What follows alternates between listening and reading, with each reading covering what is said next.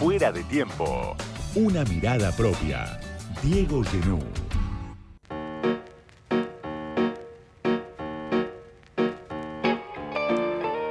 Juan Manuel Abal Medina Padre fue el último secretario general del movimiento nacional peronista. Tuvo un rol protagónico, un rol estelar en un momento muy importante de la historia argentina, hace 50 años nada más ni nada menos, y además tuvo una actuación política después también muy destacada, que los argentinos quizás conocemos menos durante el tiempo que vivió en México. Y hoy Juan Manuel Abal Medina Padre está casi que diría en boca de todos, porque escribió un libro que se lee, se discute, se lee con mucha atención, con mucho interés en los últimos meses, se llama Conocer a Perón, Destierro y Regreso, y está fechado, claro, en, una, en un momento clave, como decía, de la historia argentina, el primer regreso de Perón el 17 de noviembre de 1972, y llega hasta hoy, hasta nuestros días prácticamente cuando se cumplen 50 años de muchos de los episodios que eh, ahora se están recordando, estamos en marzo. Y la primera pregunta que tengo, Juan Manuel, gracias por atenderme. Soy Diego Genud, muchas gracias por atenderme. la primera pregunta que tengo es eh, preguntarte dónde estabas vos exactamente hace 50 años, ¿no? El 7 de marzo de 1973. Estaba en vuelo, en vuelo de regreso de Madrid, de, ver al general la última vez que lo vi antes, de la, antes del 11 de marzo. Habías tenido un viaje muy importante, ¿no? En ese momento, claro, el peronismo iba camino a la victoria después de 18 años. En ese momento, Cámpora era el candidato presidencial. Faltaban unos días, unas horas para el cierre de campaña del 11 de marzo un acto independiente, un acto grande, sí. Eh, en, el estadio Independiente en Avellaneda. Eh, sí fue el acto más importante, decía. ¿Y vos habías viajado los días previos a Puerta de Hierro para verlo a Perón? ¿Para hablar de qué en ese momento? De, esto, de esta situación y eh, ver la posibilidad de que se acercara porque estábamos con algún temor de no llegar al 50%, por una cantidad de motivos, ¿no? Eh, la cantidad de la cantidad de, maniobras fraudulentas que se había que habían manejado la dictadura eh, e intimidatorias y teníamos algún, más algunos errores que se, habíamos cometido en la campaña y pensábamos que aproximándose el general se iba de esa manera a producir una, un movimiento de adhesión todavía mayor. Esto no fue posible hacerlo porque el general había tenido durante la segunda quincena de febrero problemas, nuevos problemas de salud que lo tenían bastante incómodo, bastante molesto. El general estaba notoriamente disminuido con relación al general que se había ido de Buenos Aires eh, a mediados de diciembre. En pocos meses se había desmejorado mucho su salud, ¿no? Entre... Se había desmejorado notoriamente. Sí, ¿y con qué, con qué Perón te encontraste en ese momento, en ese momento clave, ¿no? Eh, vos decías, leyendo el libro, por un lado, un Perón disminuido físicamente, con problemas de salud más acentuados, y te marco dos cuestiones que dice el libro, que vos marcás en el libro, que, bueno, por supuesto, tiene, tiene el valor eh, único de un protagonista clave de la historia argentina que, que sos vos y de ese momento. Y ahí vos decís varias cosas. La cuestión de la salud, la cuestión de un Perón que empezaba justamente por este tema de la salud a depender más de López Rega y la cuestión de un Perón que estaba disconforme con la campaña electoral, con el protagonismo que, la juventud peronista había tenido. ¿Es así? ¿Cómo lo recordás? ¿Qué nos podés contar de, ese Perón que te encontraste en los días previos al 11 de marzo del 73?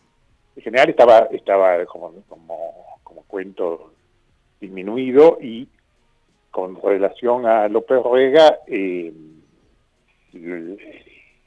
la primera vez, o la, es la, única vez que el general me hace un juicio más o menos elogioso sobre los Rega en el sentido de decir, no sé qué haría sin este loco, hmm. que hasta se queda despierto para toda la noche dándome la, la medicina.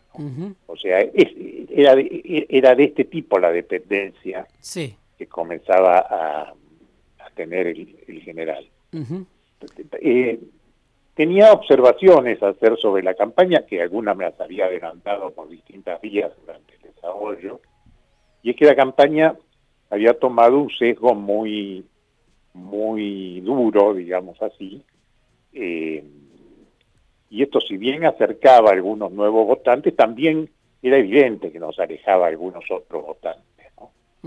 Eh, el, gran protagonismo que tuvo la juventud, que fue importante, obviamente, en ese en el desarrollo de la campaña, paradójicamente también generaba, por las formas que fue tomando ese protagonismo, sobre todo con un enfrentamiento grande hacia el sector sindical histórico del peronismo, eh, eso determinó casi la exclusión del sindicalismo en, la campaña y, hubo que inventar, inventamos algunas campañas paralelas, etcétera, pero incluso en algunos actos de esa campaña paralela hubo también concurrencia de algún sector juvenil que era agresivo hacia la dirigencia sindical. Eh, bueno, en un caso, en Chivilcoy, desgraciadamente, terminó con un... fue tiroteada la, el, grupo que acompañaba a Ruchi, que incluía a su hijo de 12, 13 años, eh, y hubo, tuvimos un muerto, ¿no? Tuvimos eh, Osvaldo Bianculi, un amigo y muy joven también, de mi edad creo que era. Juan Manuel, eh, en la primera parte... Todo esto, perdón, todo esto molestó, molestaba mucho al general y generaba, una, además del hecho, bueno, gravísimo que concluyó, como estoy diciendo, eh, generaba claramente, había sectores que se asustaban un poco de todo esto. así que era peligrosa esa, esa situación. La primera parte del libro está centrada obviamente en lo que vos decís, bueno, ese es el hecho central, ¿no? El regreso de Perón del 17 de noviembre de 1972 y ahora, claro, se están cumpliendo en estos días también eh, medio siglo, ni más ni menos que de todo ese proceso que se abre con el triunfo del peronismo, con la, la fórmula que hablaba, bueno, de, de Cámpora al gobierno y Perón al poder, y vos volvés, contás en el libro, en Conocer a Perón, volvés directamente de Madrid y lo vas a ver directamente a Cámpora. Lo primero que haces el jueves 8 de marzo de 1973, hace casi 50 años, venís directo de Madrid, te vas a verlo a Cámpora. Y bueno, obviamente contás lo que empieza a suceder, las diferencias que ya existían, y hay una definición que me parece interesante, por la cual te quiero preguntar. Vos decís, no hubo una primavera camporista, por un lado, estás en desacuerdo con esa definición que quedó, que quedó en la historia. Y mi pregunta es, ¿por qué hubo ese malentendido? ¿Qué fue lo que falló para que después pareciera que Cámpora no quería renunciar tal y cual se había acordado con Perón en Asunción? ¿Qué pensás que, pasó en ese momento? Esto no se había acordado, digamos, no, no, no tenía cómo acordarse. Nosotros éramos todos eh, un jefe que era, que era general y los demás éramos instrumentos, que cada uno jugaba el papel que el general designaba. El general designa a Cámpora porque era su delegado, o sea, lo más parecido, pero era obvio que el proceso tenía un candidato que era el general, que no, no, no, que no, podía hacerlo por, por las diversas maniobras proscriptivas, entre otras la cláusula de residencia que había establecido arbitrariamente la NUCE. Eh, pero no es la, fue la única, fueron varias, ¿no? Em, pero mm, no es que hubiera malos entendidos a este respecto, ni que hubiera acuerdo, porque no, no sé, ¿quién, quién con quién iba a acordar con él? Con el general lo obedecíamos, no, no, no, le no acordábamos con él, ¿no? Eh, entonces, eh, yo, yo creí que para evitar malos entendidos, eh, el doctor Cámpora, y quiero que lo cuento en el libro, yo no volví a leer el libro, escribí de una vez lo que pude en tres meses medio aislado. Eh, tengo la seguridad de que todo lo que pongo es absolutamente cierto y textualmente cierto, pero sé que faltan muchas cosas. Así que no, no, estoy seguro si cuento bien. Yo, yo quería que Cámpora anunciara en el acto independiente eh, este hecho, que por otra parte era, era notorio, era obvio que iba a ser así, pero que se dijera expresamente, porque eso nos, yo creo que eso llevaba a tranquilidad a algunos sectores del movimiento y arrimaba, mm, creo que más votación, porque se veía, se, se iba viendo cada vez más en amplios sectores del país, no solo peronistas, que la presencia de general en, era la única posibilidad de tranquilizar al país. que estaba en una situación tremenda, ¿no? sobre todo a partir de Tereleu fue toda una cosa muy, muy, muy densa la que, la que se vivía. Tengamos en cuenta que aún durante la campaña electoral el ERP continuó operando como tal cosa y organizó algunos episodios muy, muy graves, ¿no? Eh, y había la idea de que la presencia de general, eh, esa idea se fue generalizando, ¿no? Escámpora no quiso, no quiso hacer esto así como yo le sugerí, dijo que era un tema delicado que podía motivar que el, que el gobierno militar cancelara el proceso. Yo creo que, yo no puedo asegurar que no hubiera sido así, yo tenía alguna información militar eh, de parte del comando de ejército, del general López Ofrán concretamente, y creo que llego a contar a por qué vía la tuve, eh, fue por el por mi amigo el doctor Sánchez Orondo, eh, de que no se iba a interrumpir el proceso electoral en ningún caso. yo creo que hubiera sido conveniente que que Campo le hubiera anunciado eso. No, él no lo consideró conveniente, consideró un episodio de mucha gravedad que tenía que hacerlo con una orden expresa del general. Bueno, y ahí empezamos en una carrera de malos entendidos, porque el general no daba, no, no daba ese tipo de, no daba sus órdenes de esa manera. Eh, general tenía una gran educación y en su trato con todos nosotros no, no era tan imperativo, pero era clara sus, sus, su línea era clara, no era no usaba el lenguaje que que fuera tan haga, haga tal cosa de tal manera, no, eso no, no nunca nunca nunca lo hacía así el general. Pero bueno, esto fue lo que sucedió más o menos Y, en ese momento se inicia, yo creo,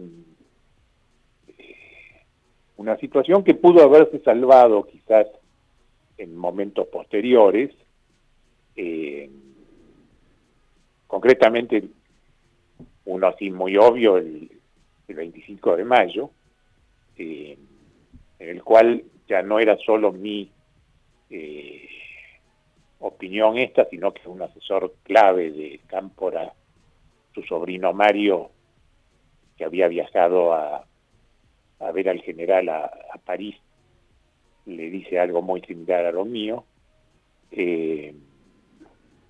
Pero bueno, no, no, el, doctor Campo estimó que eso no era, digo, porque quizás el doctor Campo podía haber asumido simplemente diciendo eh, muy las líneas generales de lo que el peronismo iba a ser y que centralmente iba a iniciar el proceso para limpiar para limpiar la elección con una nueva convocatoria, ¿no? Eh, para que el general pudiera ser presidente.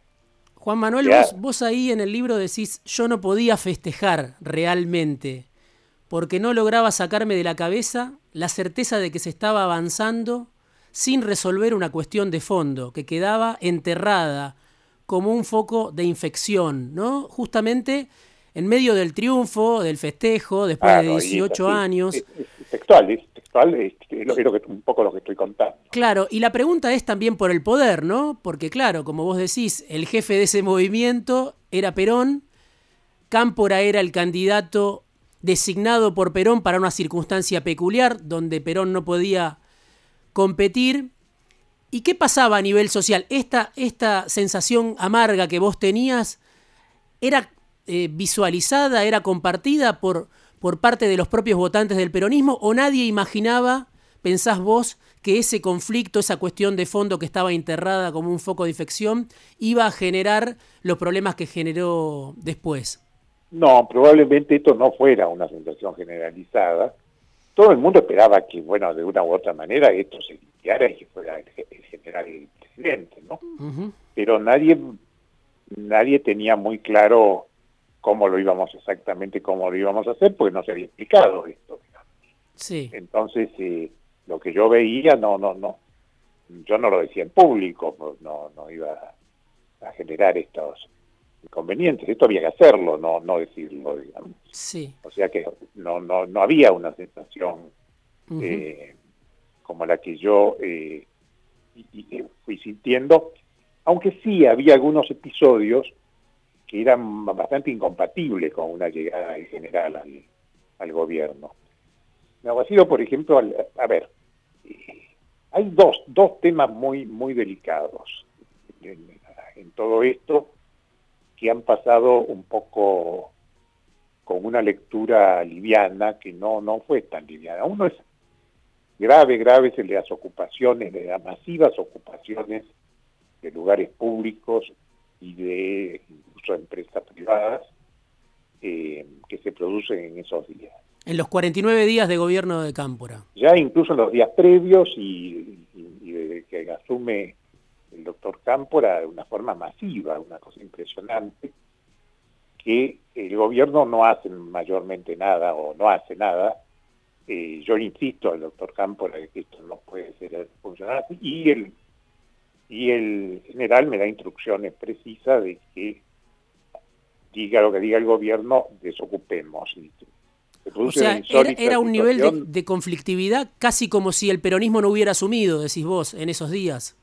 Claro, como un gobierno peronista con semejante desorden era una cosa impensable, digamos. Entonces, un, clima de... O sea, cuando un poco cuando se habla de la primavera camporista, es algarada de, de, pero que eso es desorden, que no, que hacer una revolución es una tarea como la, como la que hacíamos, una, una tarea más seria. No, no, no es un festejo estudiantil. Eh, no sé si me explico. bueno, Y, el otro aspecto muy delicado, pero que bueno, tal cual se dieron las cosas a partir del relevo, era difícil pensarlo de otra manera, es que eh, todos, el país político en su conjunto, todos avanzamos hacia una situación absurda, que era una amnistía general eh, que incluía a gente que expresamente, expresamente anunciaba que iba a continuar con la lucha armada. Sí. Entonces... Lo que se conoció como el, el devotazo, ¿no? Eh, el 25 de mayo. No, no, el conjunto de... No, no, porque también es la ley de amnistía, no hace ninguna diferencia. Entonces, es absurdo, porque yo la viví, lo viví, lo viví porque fui a, Devoto con la indicación directa del general, creo que lo cuento en el libro, eh, de que los presos los soltaba, los soltaba el movimiento que había triunfado, no, no, no otro. Eh, había una movilización importante, ¿no? En las puertas de la cárcel Había una movilización muy grande en la puerta y eso hubiera sido un hecho de violencia, sin duda. Eh, el se proponía tomar eh, la cárcel. Eh, Estaban las organizaciones armadas en ese momento, el, el PRTR, pero también estaban Montoneros, sectores de la FARC, reclamando la, amnistía generalizada, ¿no?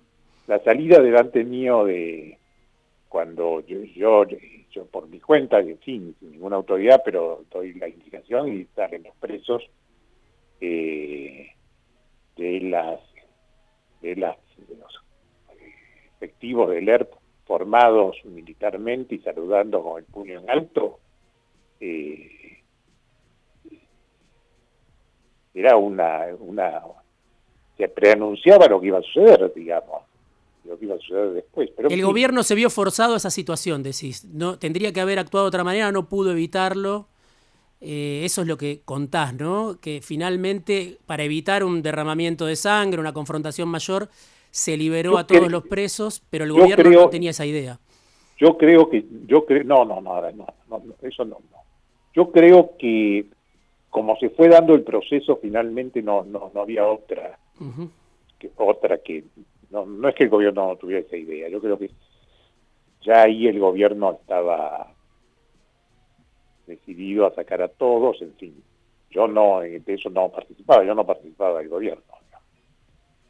Era Esteban Rigui en ese momento el ministro del Interior, obviamente el presidente Cámpora. El doctor mi amigo el doctor Rigui, pero eh, con apreciaciones distintas sobre la situación política. Hmm. Hay algo también que aparece en el libro, obviamente el libro, por supuesto, se está leyendo muchísimo, cualquiera lo puede, lo puede conocer de primera mano, esta es una entrevista que gentilmente Juan Manuel Abalmedina... Sé que está medio agotado, sé que está medio agotado. ah, bueno. Pero bueno, espero que aparezca por ahí. Eh, seguramente se va a reeditar entonces pronto. Pero claro, hay una reivindicación muy fuerte de, Perón, por supuesto, por, por haber sido esta relación tan estrecha, por haber conocido la persona con la que estamos charlando en este momento, Juan Manuel Abal Medina Padre, de primera mano, cómo vivió Perón todo ese proceso del 72 hasta, el 74, hasta, hasta la fecha de su muerte, y hay, como digo, una reivindicación muy clara de, de quién era el jefe del movimiento político, bueno, que todavía hoy sigue siendo clave en la Argentina. Pero en ese marco también aparecen algunas voces críticas, claro, por esta situación que describe Juan Manuel, ¿no? Había una confrontación muy fuerte ya en la Argentina, 18 años de proscripción del peronismo, Perón en Puerta de Hierro.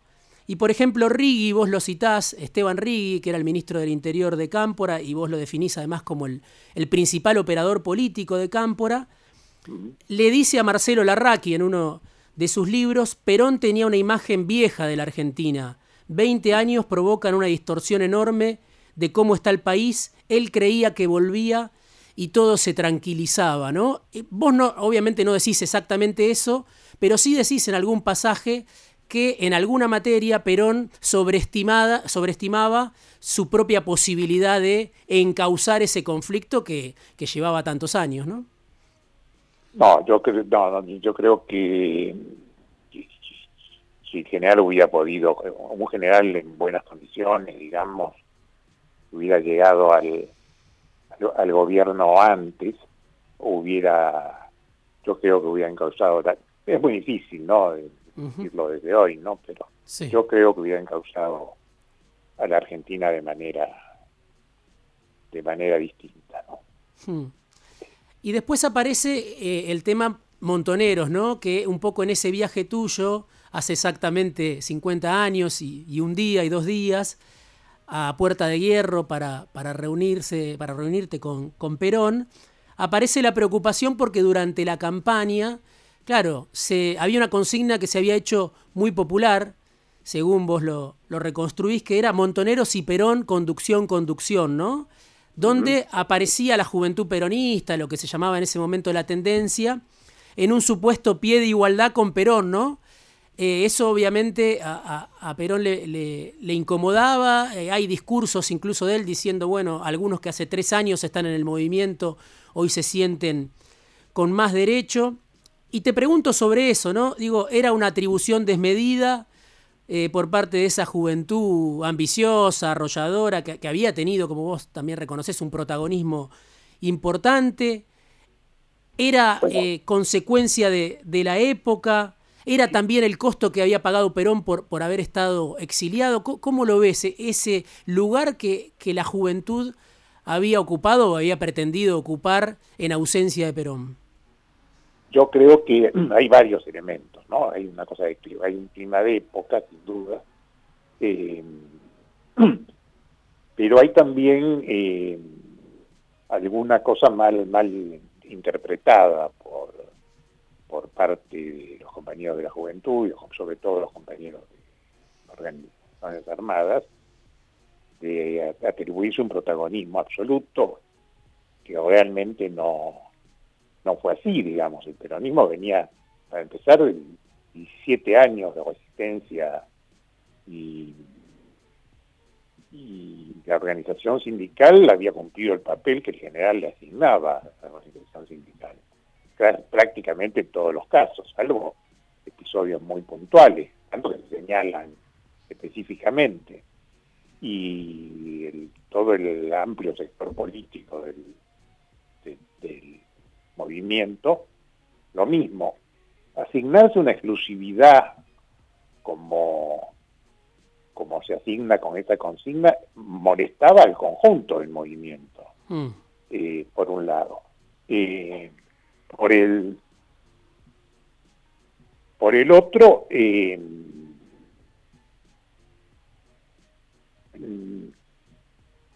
¿qué pasaría si la CGT hubiera cantado sindicatos y Perón conducción, conducción, o cosas mm. por el estilo. era un despropósito esa, esa, esa consigna, atribuirse eso. todo eso fue una tontería de los compañeros de la juventud. Hay varios personajes obviamente muy importantes en esta historia, muy cercanos a Perón, que vos eh, relatás la importancia que tuvieron, eh, haces eh, obviamente mm, una descripción de la amistad que vos tenías, de la relación política que vos tenías. El primero viene a cuento de esto que estamos charlando, era Rodolfo Galimberti, ¿no? Un eh, dirigente muy importante de la juventud peronista en esos años, muy cercano a Perón, que Perón estimaba de manera especial, que le tenía un cariño especial. Y te voy a preguntar por una frase que él te dijo alguna vez, no lo suelte a Rodolfo, no lo suelte, ¿no? ¿Por qué te decía eso? ¿Cuál era el papel que creía Perón que tenía Galimberti en este contexto que veníamos charlando de una juventud peronista, una tendencia revolucionaria que tenía un protagonismo indudable y excesivo ¿no? para muchos? Él, eh, el general eh, pensaba en una, en una reorganización del movimiento, ese, ese era el otro, el otro tema que quería hablar conmigo en esos días porque me había encargado fuera planeando eso y yo le llevaba algunas ideas al respecto.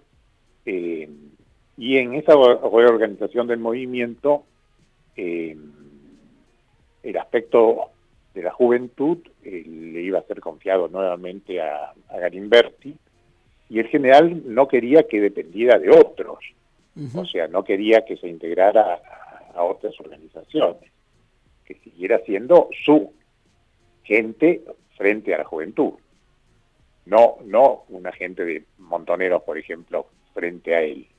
Eh, son él era una figura bisagra, ¿no? Porque tenía una relación con Montoneros, eh, creo que era orgánica en ese momento, pero al mismo tiempo tenía una confianza y una relación única con Perón, ¿no? Yo creo que la integración de, Rodolfo a, Montoneros es un poco posterior. Ah, es posterior, ok. Es posterior. Al, menos así me lo dijo él. Es importante esa precisión, ¿no? Para, para entender, ¿no? La dinámica de, Cuando los decía no lo suelte, el general decía que no lo integren. Claro, claro, claro, claro. No, no porque tu, fue, estuviera en contra de... Pero el, tema, el tema de, ese seco que toma Montoneros a partir de la integración con la FARC, eh, eh, tenía muy poco que ver con, movimiento peronista, digamos así. Porque inevitablemente se iba a ver iba a haber de parte de Montoneros una deriva ideológica hacia posiciones que no eran las del justicialismo. Claro, porque la FARC, bueno, era una organización que en su momento tenía dirigentes que se habían formado en algunos casos en, el Partido Comunista, eh, tenía era, como tal, marxistas, de formación marxista. Claro. y, bueno. Carlos Osatinsky, Roberto Quieto, algunos otros dirigentes importantes que, claro. claro y el peronismo con, el justicialismo, con el marxismo, no tiene nada que ver, digamos. Mm. Entonces, eh, que ha habido algunos marxistas dentro del movimiento, sí, como, mm. como, como decía el general, pero aceptaban las cosas esenciales del peronismo. Teníamos como decía el general, tenemos algunos a la izquierda y lo compensamos con otros bastante a la derecha. pero bueno, pero nadie... Un equilibrio difícil, ¿no?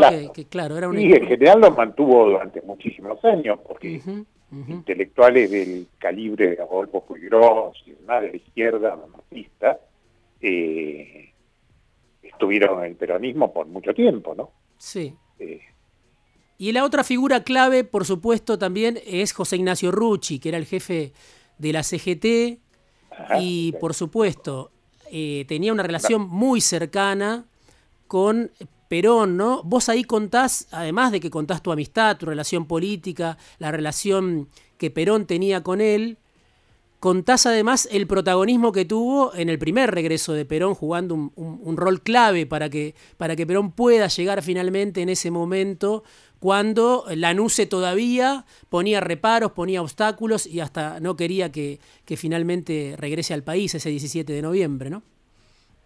Eh, sí, fue, fue, fue el gol que jugó él, fue fundamental, el gol, el gol que jugó fue fundamental. Eh,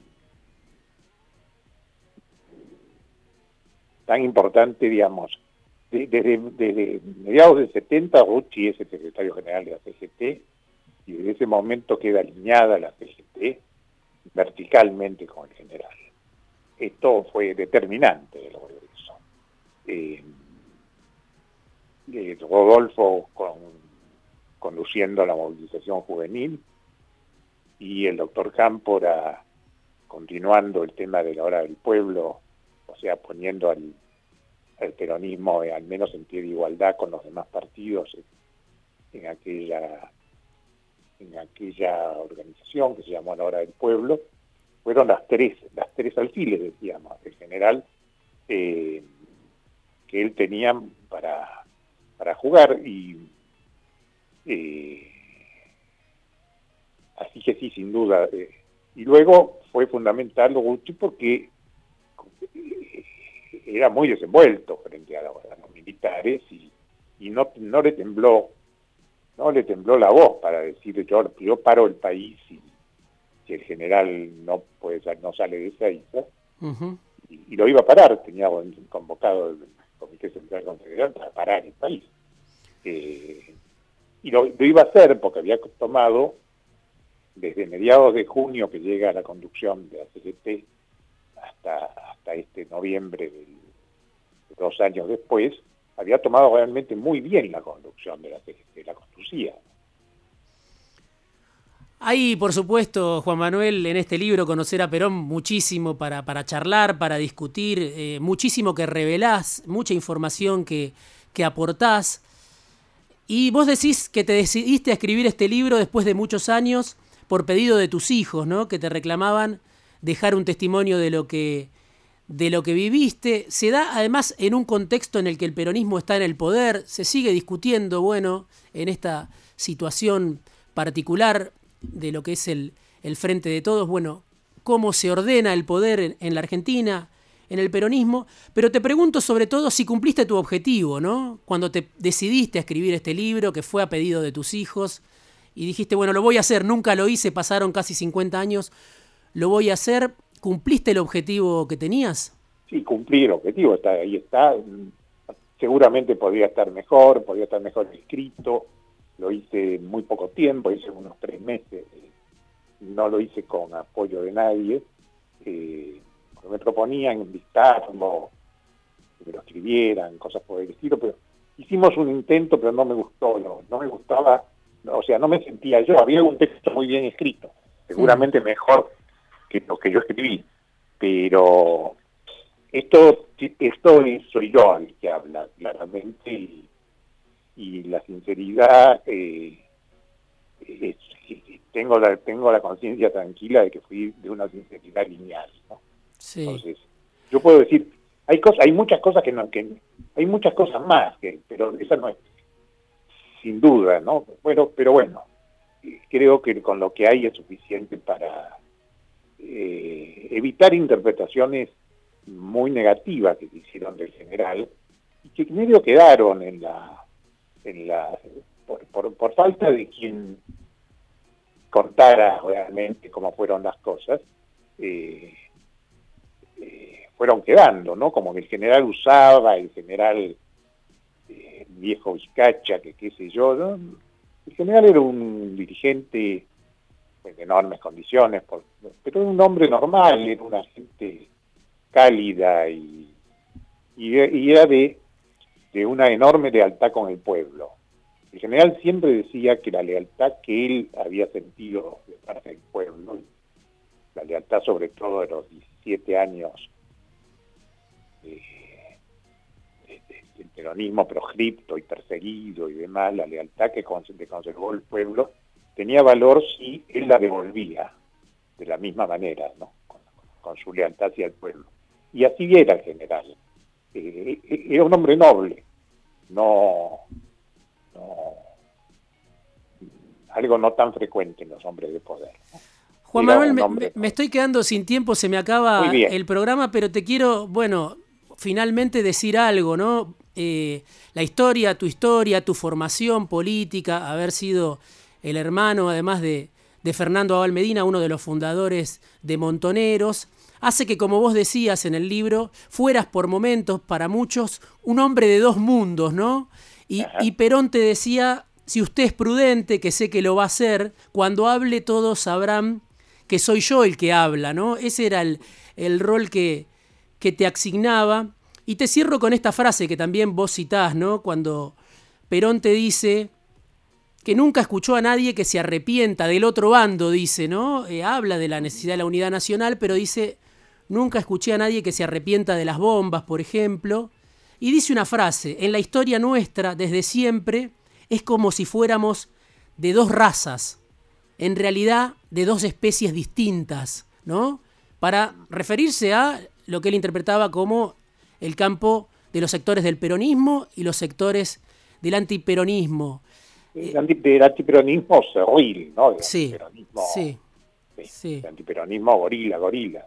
O sea, que pudiera haber bombardeado, incluso una, he visto una sola crítica realmente al libro, y, y es que recuerdo nada más que la violencia de un lado y no la del otro. Mm. Y, y, nos comparan la, el, compara el, bombardeo sobre el pueblo indefenso, una plaza, eh, con, con la quema de algunas imágenes o cosas por el estilo. Francamente, eh, es una, una, falta de respeto a la dignidad humana. Eh, realmente que, que, que, que, el resto del, del mundo político no haya no haya tenido frente al peronismo y en vida en general, ¿no? un pedido de realmente formal de, perdón por los crímenes cometidos contra el pueblo peronista, habla mal de aquella gente. Juan Manuel, te agradezco muchísimo este rato, esta entrevista. Por favor, eh, Diego, yo te agradezco a vos y perdón a todos, a vos y a todos los oyentes por tanta lata.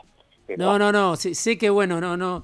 Eh, evitás el protagonismo, muchas veces evitás las entrevistas y sos un protagonista clave, por eso este libro tiene, tiene tanto interés y se está, se está leyendo y discutiendo tanto. Te agradezco mucho este rato en Fuera de Tiempo. Gracias, Diego. Un abrazo.